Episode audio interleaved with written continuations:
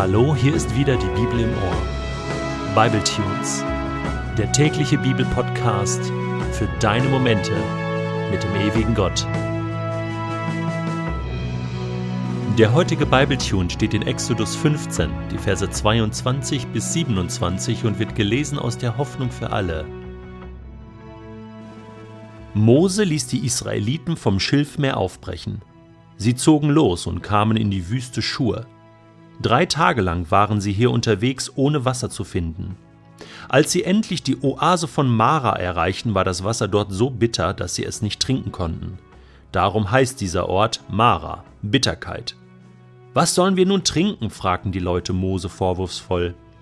Mose flehte den Herrn um Hilfe an, und der Herr zeigte ihm ein Stück Holz. Als Mose es ins Wasser warf, wurde das Wasser genießbar. In Mara gab der Herr seinem Volk Gesetze, nach denen sie leben sollten, und stellte sie auf die Probe. Er sagte zu ihnen Hört auf mich, den Herrn, euren Gott, und lebt so, wie es mir gefällt. Haltet euch an meine Gebote und Weisungen. Wenn ihr das tut, werdet ihr keine der Krankheiten bekommen, mit denen ich die Ägypter bestraft habe. Denn ich bin der Herr, der euch heilt. Dann brachen die Israeliten wieder auf und erreichten Elim, eine Oase mit zwölf Quellen und siebzig Palmen. Dort schlugen sie ihr Lager auf. Ich bin der Herr, der euch heilt. Ist das nicht ein genialer Satz? Man könnte diesen Satz jetzt herausnehmen und auf ein großes Poster kopieren und an die Wand hängen. Und sagen, hey, das ist eine tolle Verheißung, ein tolles Versprechen Gottes. Daran halte ich mich fest. Und ich glaube, dieser Satz ist wahr. Ich glaube, dass Gott der Gott ist, der wirklich heilen kann. Doch leider erlebe ich immer wieder, dass diese Sätze, die in der Bibel stehen, die Gott gesagt hat, aus dem Zusammenhang gerissen werden. Wir alle kennen Menschen, die Heilung brauchen. Allein wenn ich überlege, wie viele Menschen ich kenne, die momentan krank sind, ob das jetzt leichte Krankheiten sind oder mittelschwere Krankheiten, chronische Krankheiten oder auch ganz, ganz schwere Krankheiten. Auch da könnte ich ein paar Namen nennen. Von Menschen, die krebskrank sind, sogar unheilbar. Und du kennst bestimmt auch einige Namen. Und vielleicht kannst du ein paar Krankheiten nennen aus deinem eigenen Leben. Jeder von uns braucht Heilung, wünscht sich Heilung. Aber es sind ja nicht nur die Krankheiten, die geheilt werden müssten in unserem Leben. Heilung, das kann man ja auch noch ein bisschen ganzheitlich verstehen, so im Sinne von schwere Verletzungen, die ich erlebt habe, im psychischen, im emotionalen Sinne. Herzensverletzungen, Wunden, die mir zugefügt wurden durch andere Menschen oder die ich mir selbst zugefügt habe, oder trauma traumatische Erlebnisse, Dinge, die ich erlebt habe, die mir Schaden angerichtet haben. Und auch da könnten wir einige Namen aufzählen, ich könnte ein paar Menschen benennen, die im Moment sehr, sehr verletzt sind. Und jetzt nimmst du diesen Satz, Gott ist ein Gott, der heilt. Ich bin der Herr, der euch heilt.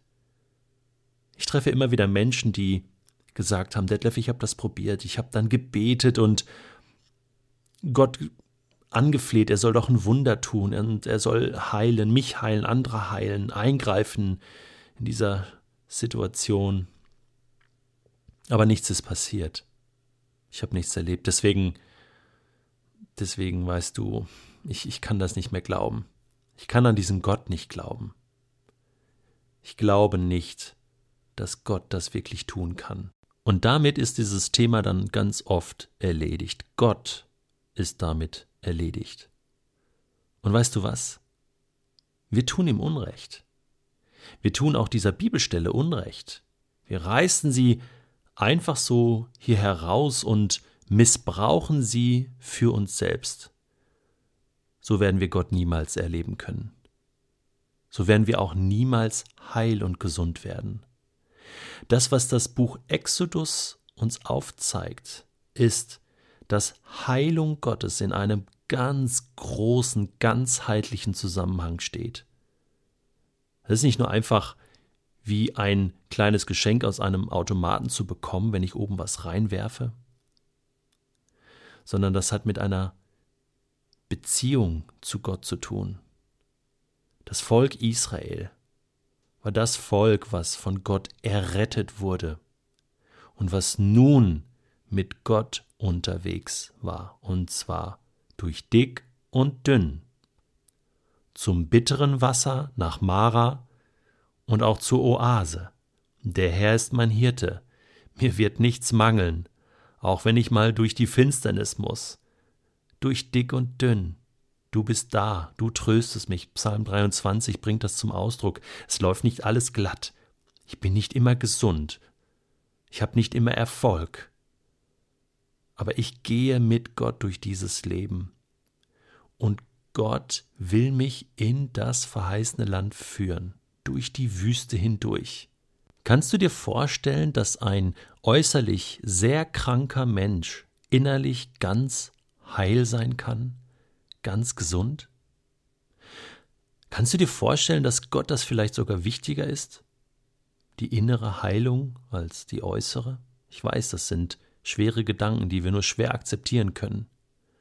Und es ist super, wenn wir innerlich und äußerlich heil sind. Aber weißt du, Jesus hat viele Menschen geheilt, aber er hat sie vor allem innerlich geheilt. Er hat immer zuerst ihre Schuld vergeben, bevor er sie geheilt hat. Das ist ein wichtiger Punkt. Wusstest du, dass in diesem Text, bevor Gott sagt, denn ich bin der Herr, der euch heilt, steht, hört auf mich, den Herrn, euren Gott, und lebt so, wie es mir gefällt. Haltet euch an meine Gebote und Weisungen. Und dann gibt Gott speziell dem Volk Israel ein Versprechen, dass er sie bewahren will vor den Krankheiten, mit denen er die Ägypter geschlagen hat. Das können wir jetzt nicht verallgemeinern und sagen, hier, wenn du Gottes Gebote hältst, dann wirst du nie krank. Das ist Blödsinn, das steht hier nicht. Steht hier nicht. Aber Gott ist es wichtiger, dass wir uns an ihm halten, dass wir auf ihn hören, als dass wir punktuell Lebensglück erleben, das aus bitterem Wasser süßes Wasser wird. Das sind punktuelle Ereignisse, aber Gott will uns ganz. Und er will uns ganzheitlich retten, führen und heilen und an ein wunderbares Ziel bringen. Er will unser komplettes Leben verändern. Er will uns komplett heilen. Ich wünsche dir, dass du diese Gesundheit, die Gott gibt, erleben kannst in deinem Leben.